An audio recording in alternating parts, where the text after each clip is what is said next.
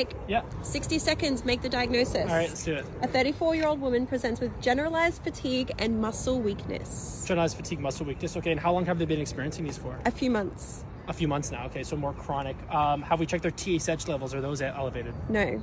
Okay, so unlikely hypothyroidism. Uh, what about their blood tests? Is their MCV abnormal? Uh, it's within normal range. Within normal range. Okay, so unlikely in anemia. Uh, what about history of diabetes? Anything like that? No. Um, have we ruled out a positive pregnancy, beta HCG? Yes.